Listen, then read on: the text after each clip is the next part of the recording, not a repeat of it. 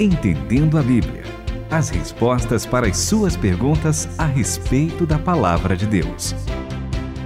Olá para você que acompanha a partir de agora o Entendendo a Bíblia e nós vamos conversar a respeito de uma rasgação de seda, não, rasgação de seda não, rasgação de um tecido um pouco mais grosso que você vai entender daqui a pouco o que é com o Itamir Neves, que responderá a pergunta feita pela Renata Burjato. Olá para vocês. Mas, Mas, quem fez a pergunta não foi a Renata Burjato, ah, é ela só vai ler.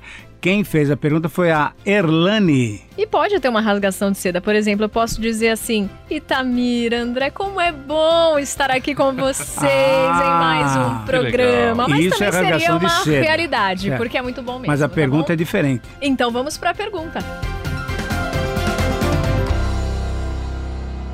A Erlane levantou um questionamento sobre quando Jesus morreu, o véu do templo se rasgou. De qual templo a escritura estava se referindo? Terreno ou celestial?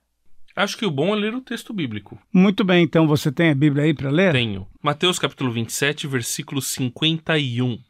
E eis que o véu do santuário se rasgou em dois de alto a baixo, a terra tremeu e as rochas se partiram. Isso acontece logo depois que Jesus, bradando de novo em alta voz, entregou o Espírito, professor Itamir. Muito bem. E eu quero ler um outro texto, então, porque eu acho que a Erlane está pegando algumas ideias desse texto que eu vou ler e colocou nesse ah. texto que você leu, porque o texto que você leu é muito claro que é o véu do templo terreno. Sim. Sim. Tá certo? Mas Sim, só que. É, parece há um texto em Hebreus, capítulo 10, do versículo 19 em diante, que diz assim: Portanto, irmãos, tendo coragem para entrar no santíssimo lugar por meio do sangue de Jesus Cristo, pelo novo e vivo acesso que ele nos abriu através do véu, isto é, através do seu corpo. Tendo então um grande sumo sacerdote sobre a casa de Deus, aproximemo-nos com coração sincero, com plena certeza de fé, com o coração purificado da má consciência e tendo o corpo lavado em água limpa. Eu creio que a Erlane talvez tenha entendido que esse véu, que é o corpo de Cristo, que o autor de Hebreus menciona, ela pensou então em termos de templo celestial. Me parece, me parece, eu tenho quase que certeza absoluta, de que, de fato, o que está escrito aqui é que o véu que foi rasgado, e como você disse, André, não era um véu de seda, não. não, era um véu, inclusive, com uns 5 centímetros de espessura. Muito grosso, né? Muito grosso. Véu. E por isso que Mateus diz uma coisa super importante: foi rasgado o véu da onde? De cima para baixo. Isso é, foi Deus que nos deu a possibilidade de entrar em contato com Ele. É Ele que abriu o caminho, não somos nós que rasgamos, né? Não somos nós que vamos lá, aceitamos a Cristo e fazemos. A...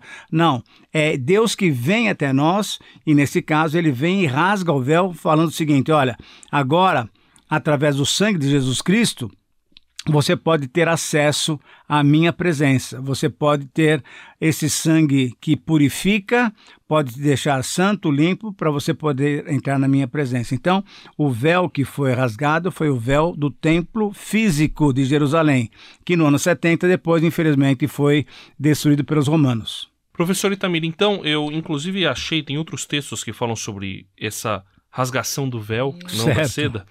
É, Marcos 15, 37 é, 37 e 38, na verdade, que Jesus, dando um alto brado, expirou, então o véu do santuário se rasgou em dois, Exatamente. de alto a baixo. Então, só para explicar direitinho para a Erlane e para os nossos ouvintes, havia no templo, se você, eu vou fazer uma ilustração muito, muito irrisória. Pensa numa caixa de sapato. É certo. É retangular. Se você divide ela no meio, fica metade da caixa para um lado, metade do outro. Se você divide em um terço e dois terços, você vai ver exatamente como seria o átrio, né? o templo de Jerusalém. Um terço do templo era o lugar chamado Lugar Santíssimo. E nos outros dois terços era o lugar em que os sacerdotes, os levitas podiam estar trabalhando, onde havia o altar e assim por diante. Uma vez por ano apenas é que se podia entrar o sumo sacerdote escolhido e tendo sido totalmente purificado pelos seus altos sacrifícios, é que ele podia entrar na presença de Deus uma vez por Lembra daquela frase Yom Kippur? Que era o dia, o do, dia perdão. do perdão. Exatamente. Então, somente uma vez por ano. E tanto é que quando a gente lê a história de Jesus, comecinho da história de Jesus, lembra de Zacarias? Pai de João Batista, ele foi o sumo sacerdote que foi escolhido para entrar ali no Santo dos Santos. E a partir dali, então, é que ele teve aquela experiência e chamou o nome do menino de João, ficou um pouco mudo durante algum tempo. Então, esse ambiente mais restrito, mais santo, onde havia arca, esse ambiente era separado do ambiente maior por esse véu, um véu, como nós já mencionamos, bem bem denso, bem grosso, né? Quando isso aconteceu, o Senhor Jesus morreu, esse véu foi rasgado de cima a baixo, isso é Deus falando, olha, agora vocês podem entrar na minha presença. E é o véu do templo, templo físico, né, André e Renata? Sim. E o que é legal nas escrituras é isso também, né, que muitas vezes Jesus e Deus, desde o começo, né, da Bíblia, pegam símbolos, né, para que fique muito didática a nossa compreensão, coisas reais que possam explicar coisas eternas, já que a nossa mente é limitada e que a gente precisa de coisas que a gente consiga ao menos visualizar para entender. Continue conosco, entendendo a Bíblia. Bom, então, respondendo objetivamente a pergunta da Irlane, nós entendemos, entendemos não, a Bíblia deixa claro Exatamente, que isso ou, mesmo. houve um, o rasgo é físico, o, ra, o véu do templo físico Exatamente, se rasgou. Agora, este esta rasgação do véu ela representa Exato. O, e na verdade até de maneira concreta mostra que acabou é, estamos com um novo e vivo caminho entre nós e Deus é Jesus quem faz a ponte e não o sacerdote dito isso professor Itamir. Eu queria apenas falar porque existem pessoas que interpretam muitas coisas da Bíblia, e muitas vezes utilizando esse texto de Hebreus, apenas de maneira simbólica, como se tudo fosse símbolo. Que cuidado que nós temos que ter quando nós lemos a Bíblia em relação àquilo que nós devemos entender de maneira simbólica e aquilo que nós devemos entender como um fato concreto. Exatamente, uma boa colocação, porque isso mexe com a nossa área de hermenêutica ou interpretação. Na maioria dos textos, nós podemos interpretá-los literalmente, em poucas ocasiões, nós temos condições de interpretá-lo simbolicamente. E nesse caso, é uma interpretação física, realmente. O véu é o véu do Templo de Jerusalém. Agora, o símbolo é que eu agora tenho acesso ao Pai. Porque, veja só, se naquele tempo, apenas uma vez por ano, um sacerdote podia entrar, e não era o povo que podia entrar, era só o sacerdote podia entrar na presença de Deus, agora com Jesus Cristo, a coisa mudou completamente, André. É uma coisa de uma maneira espetacular. Quer dizer, eu tenho livre acesso ao Pai, porque o Senhor Jesus me ensinou, inclusive, Renata, a chamar Deus de Pai, de Papai.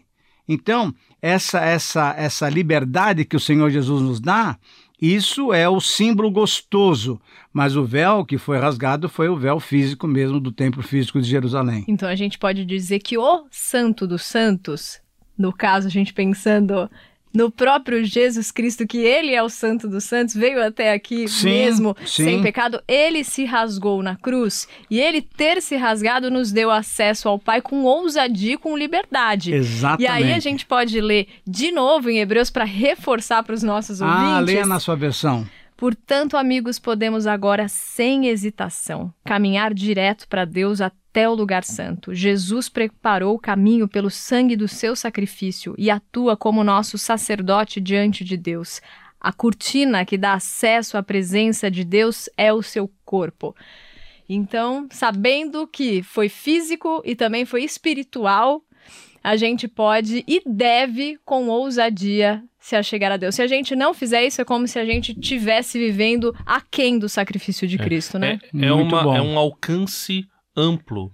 Tanto nós entendemos isso, que o não faz mais sentido ter um sacerdote, um lugar santo especial. Esse lugar santo especial, na verdade, somos nós, somos a igreja salva, redimida, purificada e reconciliada por Jesus. E o que é uma bênção acima de todas as bênçãos é que nós temos o Senhor Jesus Cristo, então, como o único sumo sacerdote que nos dá acesso ao Pai. Eu espero que o sangue de Jesus, simbolicamente também, possa nos limpar para que a gente possa entrar no Santo dos Santos. E Erlane, espero que você tenha gostado da resposta, porque a gente gostou muito da tua pergunta, que nos deu oportunidade de tratar e de relembrar tudo isso. Obrigada. E obrigado ouvintes que estão atentos e que a partir das perguntas que vocês vão ouvindo, vão tendo outras e vão trazendo para a gente. Participem pelo 11 974 181 456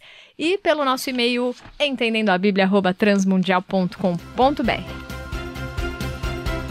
Entendendo a Bíblia, com Itamir Neves, André Castilho e Renata Burjato. Uma realização transmundial.